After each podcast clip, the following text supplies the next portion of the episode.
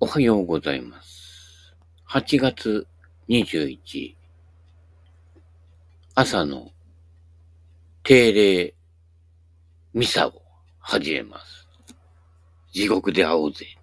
いや、それあれ違うよ。あの、なんだっけ。世紀魔2ですね。ねえー、寝起きでやっております。先週、ゴルフに行ったとです。前半はまあ、曇り、気持ち雨が混ざったりして、これはいいわいと。まあ、湿度はすごい高かったんですけどね。ところが午後になると一転して、晴れ間が出てきましてね。まあ、その湿度がさらに一斉にもわっとしてきて、しかも日差しがドワッときて、気温も急に上昇してくるわけで、まあ、16番ホールぐらいで、まあ、結構、いやー、バテたなっていう感じだったんですけどね。まあ、なんとかその日はゴルフ上がって、で、次の日も風呂屋行ったりして疲れ取らなくちゃ、みたいな感じでやってたんですけど、その次の日に、ドーンと来ましたね。えー、その日もちょっと出かけたんですけども、途中からなんかこう、もう、歩ってるのがかったらくなっちゃってね。もう、椅子に座ってね、えーじっとしてるっていう状態になって、これはやばいなっていう感じでね、まあ、やっとのことね、えー運転して、家に帰ってきたんですけど、もうそこからは、えー、シャラン級、バタン級で、かなり、はい、眠りました。はい。もう永遠の眠りにつくんじゃないかっていう感じぐらいでね。で、起きても、ね、あの、普段のように酒飲みたくなるわけじゃないし、飯もほとんど食えないしという感じで。で、次の日、昨日か。昨日の夜ぐらいになってやっと持ち直してきて、もうそこまではもうずっと半分寝たきりで、えー、ぐったりしてましたね。やっぱね、年取ってきて、60代になって、やっぱり40代から50代も結構階段がこけって、やっぱり、えー段差があったんですけどね、さらに大きな段差が、えー待ってた感じでね。まあ日頃の不節制もあってね、結構あの、老化現象は早く進んでるようなので、えー湿度と熱ぶ、熱に弱いと。まあ普段ミストサウナとかではまあまあ鍛えてるんですけど、まあそれが何時間も続く状況にざずっとね、置かれると、やっぱり体の方が、えーついていけなくなるっていうね、いうことをね、あやっぱ身をもって体験したのでね、ちょっと無理、えーしないようにね。なので、あの、昨日のオープンコンペと、えー火曜日にもね、えー予定あったんだけどね、一応念のため、火曜日結構天気良くなるみたいでね、まあ普通に天気良ければ、えー湿度がそんな高くなければ大丈夫じゃないかとは思うんだけど、まあ一応このね、弱りやすい、えー状態を、に、えー対応して、えーちょっと、ゴルフキャンセルいたしまして、はい。えーその後ね、今月あと1回、かな？ありますけれども、えーそちらの方に、えー集中しようかということになっております。はい。で、まあ、ぐっすり寝たおかげで、えーまあまあ持ち直してきて、まあ、昨日はビール、そうだね、3号缶は飲めないね。3号缶の半分ぐらいかな。あの、昔のちっちゃなビールの、あの、ラーメン屋のコップぐらいで、1杯半か2杯ぐらいですね。はい、ちびっと飲んで。まあ、まだ肉とかあんまりこう、がっつり食う系はちょっとね、えー、口に入らない感じでね、えー、刺身こんにゃくぐらいをね、にゅるりとね、はい、あと、メカブとかね、とろりと入るものね、あと、コーヒーゼリーの柔らかいやつね、にゅるりと入るやつね、えーそんなところで、えーまあ、少しね、あの、内臓脂肪周辺あたりをね、落としといた方がね、えーこの機会にちょうどいいんじゃないかなと、えー思っておりますので、まあ、ね、体の方からちょっと休めよっていうね、えー、サインをいただきましたのでね、え、のんびり過ごしております。で、のんびり過ごしてね、いっぱい寝てるとね、いろんな夢見てね、で、夢の中でギャグとか思いついたりしてね、ちょっとそれメモったりしておくんですけど、夢の中で思いついたギャグメモっといてもね、あんま大したものないんだよね。うん。あのね、えー、ユリゲラーより、ユルゲリラ。なんだこりゃみたいなね。より、ユリトールって。あんまちょっとギャグとしてはどうなんでしょうかね。それは皆さんが判断することですけどね。まあ、個人的にはね、えー、面白いと。えー、まあ、ギャグの面白さって、その、その人の創造性にかかっておりますので、ゆり、ゆる、ゆりゲリラが出たと、をイメージしてもらって、で、ゆるいゲリラが出てきて、で、最後にゆりトールで落ちるっていうね。これ元を知らないとそれほど落ちないんですよね。元の面白さを知ってると、ね。あるいはね、えー、60年代安保とかね、学生運動、なんとか闘争っていうのを知ってる、ね、ゲリラとかね、浅間山掃除事件とかいろいろ、こうね、リアルタイムで見てると、ね、ゆるゲリラ、何みたいな感じでね、えー、みんなでこう食べりながらね、だらだらね、えー、セーラー服と機関銃じゃないけど機関銃持っていくのかみたいなね、ゆるゲリラ的な画像が浮かんでくるんですけどね。うん。まあ、そういったこのイメージのこう急展開っていうのがね、意外とギャグの面白いところとかね。あとは韻を踏むね。あねずっちじゃないけどね。整いましたけどね。あの、韻を踏むこの違った言葉で違ったイメージが出てくるっていうね。あの、同じような韻を踏んでるんだけど、なんか違うもので、こう当てはめるという、いろんなね、こう、えー、落としネタがありますけれどもね。うん。今日も Facebook 見てたらね、エレファントカシマシですか？もう私らの世代はカシマシっていうのはついた時点でもカシマシ娘っていうのは決まってんですよ。絶対的な鉄板なんですよ。はい。ね。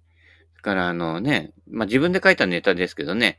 正義というのは当てにならないんだよみたいなね、ネタをちょっとだけスピンに書きましたけれどもね。えそうするとね、正義がやっぱりね、当てにならないっていうコメントが返ってきたりするんですけどね、そこに逆にね、俺はその、ね、自分で言った言葉をね、逆転するかのように、絶対的にな正義はあると。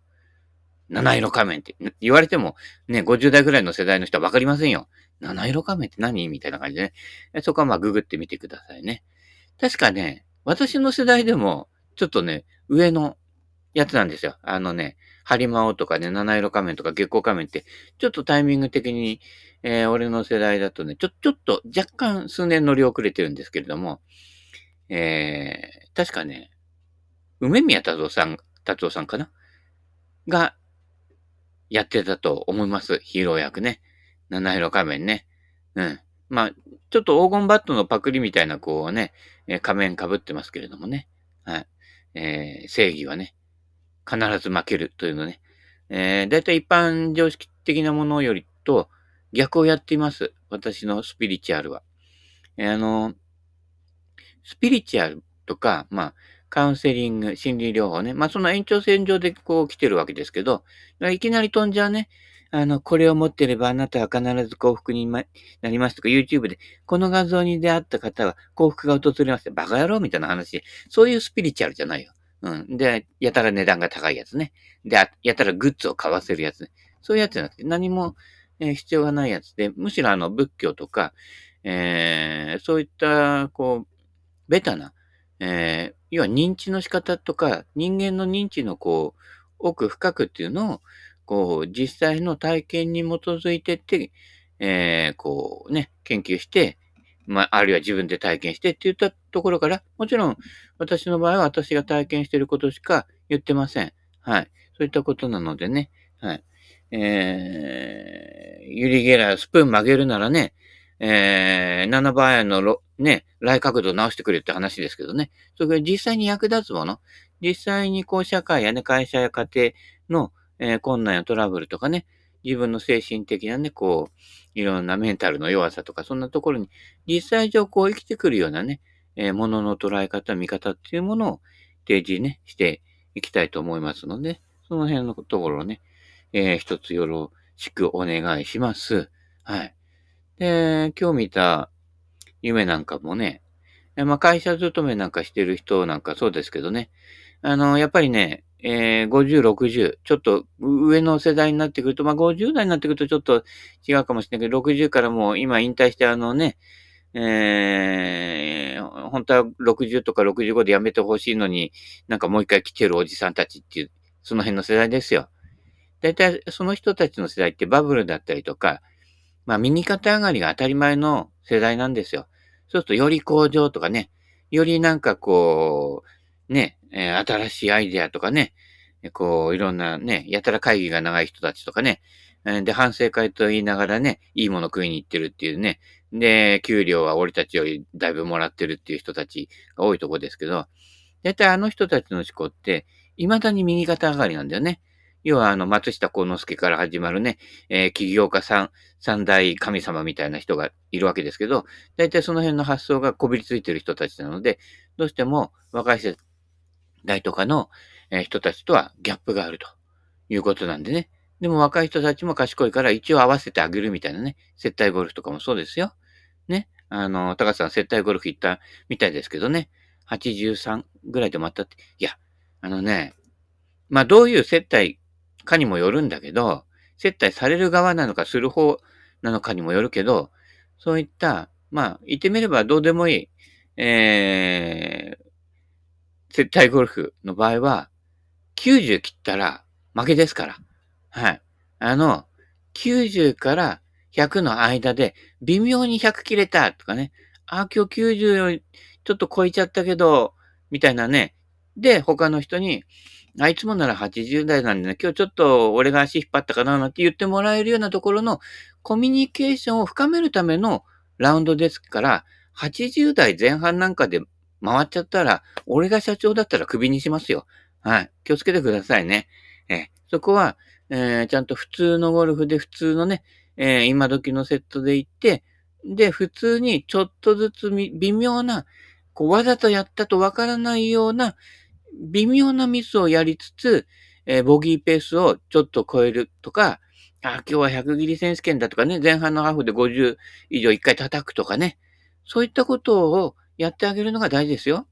うん。で俺なんかあの中、小企業の小さいところにしかいないから、えー、結構その辺無視してって、いきなり出てった、あの、その会社のコンペで優勝して、で、部長より先に表彰式の席に行って、あのー、キリンの瓶ビール頼んで、えー、飲んでるというね、そういう傍若無人なところがね、ありましたけどね。それはまあ、俺いつクビになってもいいんだもん、みたいな感じでね。まあ、ね、明日明日の風が吹くっていうところで生きてきたのでね。それはまあ、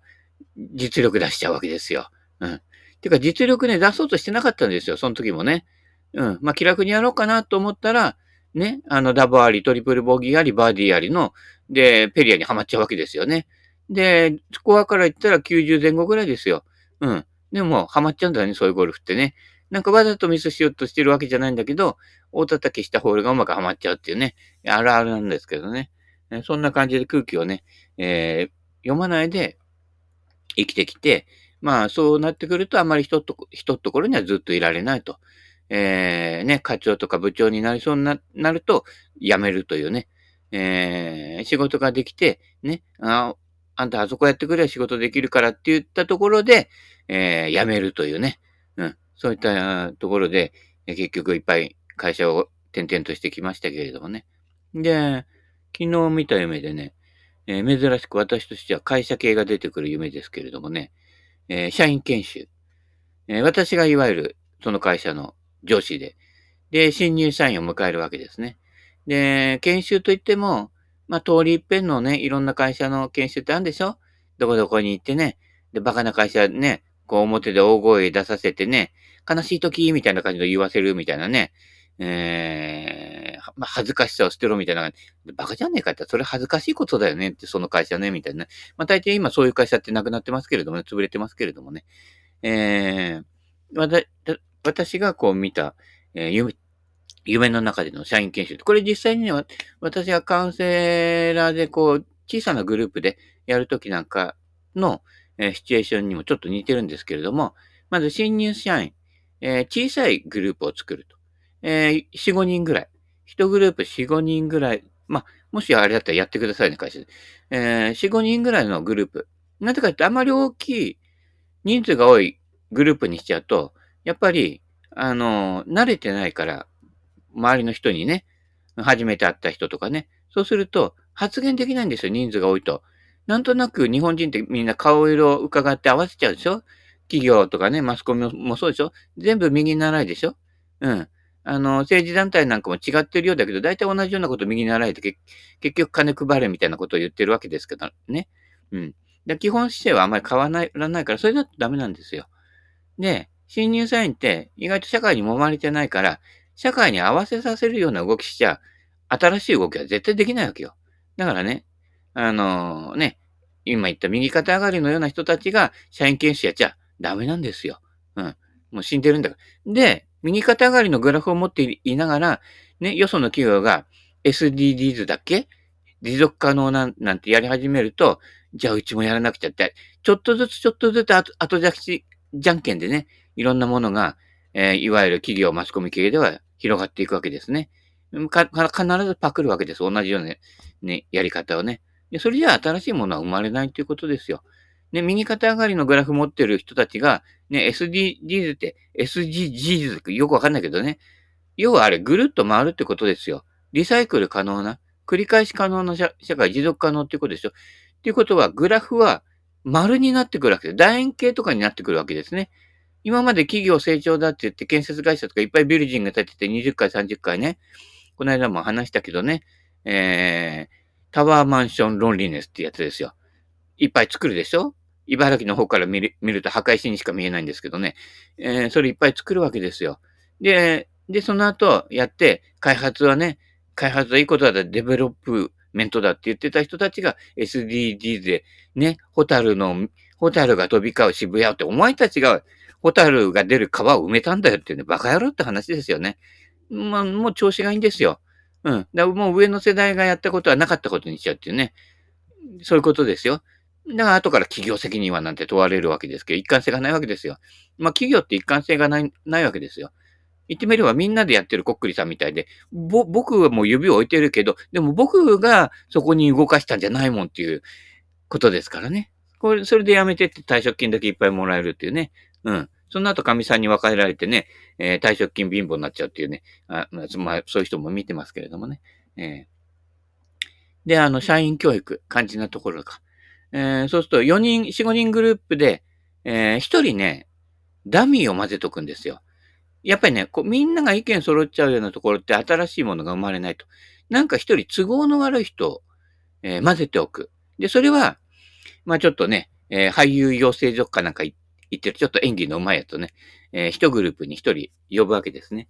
で、その、少人数のグループで、まず、えー、特にテーマを決めないで、集まってもらうわけですね。で、一人ずつ、ちょっとずつ、こう、自己紹介をしながら、えー、こう、話を進めていくわけですけど、その、一人読んだダミーに、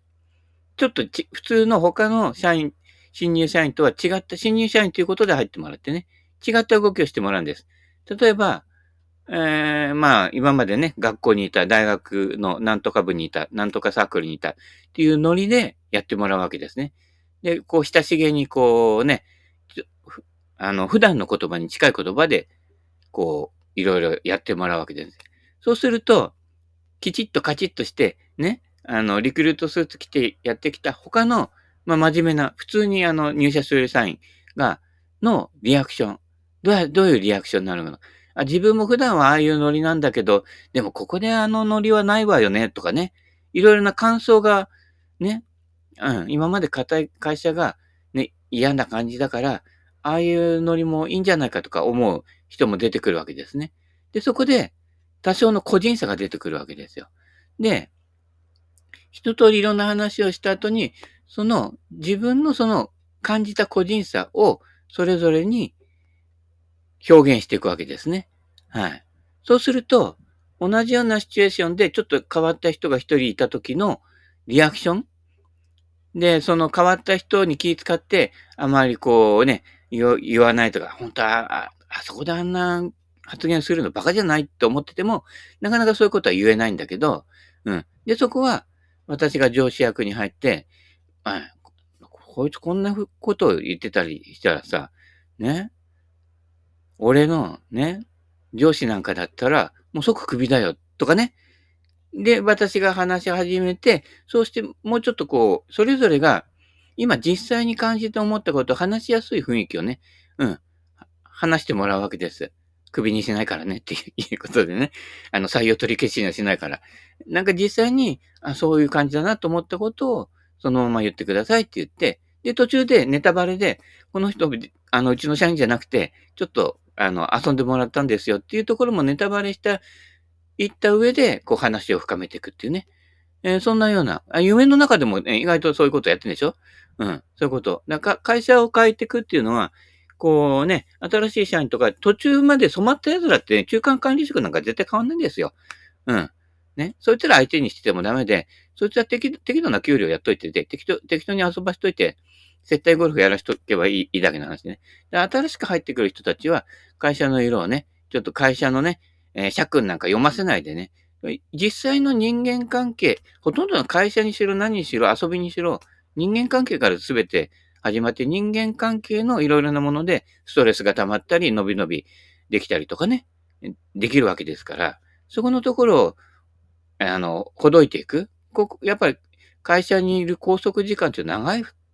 わけですから、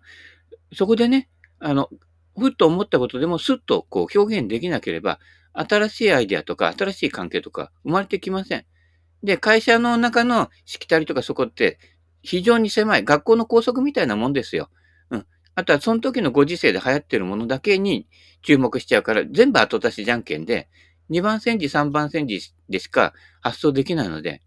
ね、新しいことが浮かんでこないのね。そんな会社行ってもつまんないから、俺なんか辞めちゃうわけだけどね。うん。そういったこと。で、また別のグループ、他の少人数のグループには、こう、遅刻してくるやつとかを絡めとくわけですよ。で、ね、あの、話が進んできた時に、どうして遅刻したんだと。いや、あの、ちょっとあの、風呂屋さん行っていてて、風呂屋みたいな感じでやるわけですよね。うん。で、その時にね、こう、大事な会社のね、会議とかでも、お風呂屋さん行ってから来るのかいみたいな感じでね、えー、またそういった遅刻してくる人に対して、その他の人たちはどういう感じを持ってる、持ちましたかって言ったところをフィードバックしていって、やってくると、一つの同じ事柄とか同じ空間を複数の人数で共有しているところで、それぞれの感じ方が違うんだよっていうところをこう体験してもらうっていうね。うん。あるいはこの、ね、あ右の人に合わせたなっていうのは、まあ大抵わかるわけですよ。うん。まあそういったところで、そうすると合わせる体制があると、多分会社の部署で自分の意見を持っていても、あ、なんかこの意見が通りそうだなっていう時は多分この人は自分の意見引き込めるんだろうなっていう風になっていくわけね。で、そうすると、この人に対してはもうちょっとこう違う接し方をしていて、そう思ったことはそれ出してもいいんだよっていうかね、またそこを、例えば私とかがいたら、私とかにはちょっと、相手、あいつに言うと、あいつそれは違うよってあいつは言うからっていうね、それぞれの性格がありますから。そうするとそこはこっちが全部を受け止められるだけのね、キャパを持って聞いてあげると、そこで全体会議では言えないけれども、特定の人には言えるっていう流れができるのでね、やっぱ表現してみるっていうことが非常に自分にとっても大事だし、自分の中で今までの自分じゃない新しい自分とか、新しい発想とかね、えー、コミュニケーションの取り方取り方っていうのがこう、進展していくのでね、そこで新しい発見があるので、まずはあのね、業績とかそういったことの前に、自分が表現できる環境、うん、自分の内面的なものがね、こう膨らんでいくようなね、そういった環境をね、えー、与えてあげる、ないと、やっぱりあの、業績だけだと右肩上がり心理教になってしまいますので、ね、いや、宗教団体でもそうですよ。幸福心理教じゃないけどね。幸福になればいいことだって言ってね、人を淡々不幸にしてたりするわけですからね。うん、その部分の狭い世界世界の中では、ね、統一されているかもしれないけど、そのよそから見ると、なんかおかしくねっていう雰囲気ね。あこの間もなんか駅でビラ配ってたけどね、すぐわかんですよ。あ、なんかの宗教団体の人たちだってね、あの独特の雰囲気って何でしょうかね。一瞬でわかるよね。うん、あれ。なんかそこで、こう、周りの人たちとこう、なんかこう、つるめない。なんかこう、そこにこう呼び込んで洗脳するみたいな雰囲気ね。あれがなくならないとね、やっぱり宗教に対する偏見っていうのがなくならないのでね。だから、自分が今実際やっているような、こういう実際のコミュニケーションから気づいていったことの延長線上にあるもの、そこで初めてこう出てくるっていうものが、リアリティの本物の、えー、カウンセリングだったりとか、そのさらに先には、スピリチュアルにつながってくるもの、確実なもの、えー、そういったものじゃないと、えー、の、なんかあった時とか困難に陥った時は、それまでのものが全て音を立てて崩れていくとかね、そういうことになりますのでね、えー、気をつけていただきたいと思います。はい。そんな感じのね、夢の話をしました。えー、そういったあの、人間関係とかいうのも、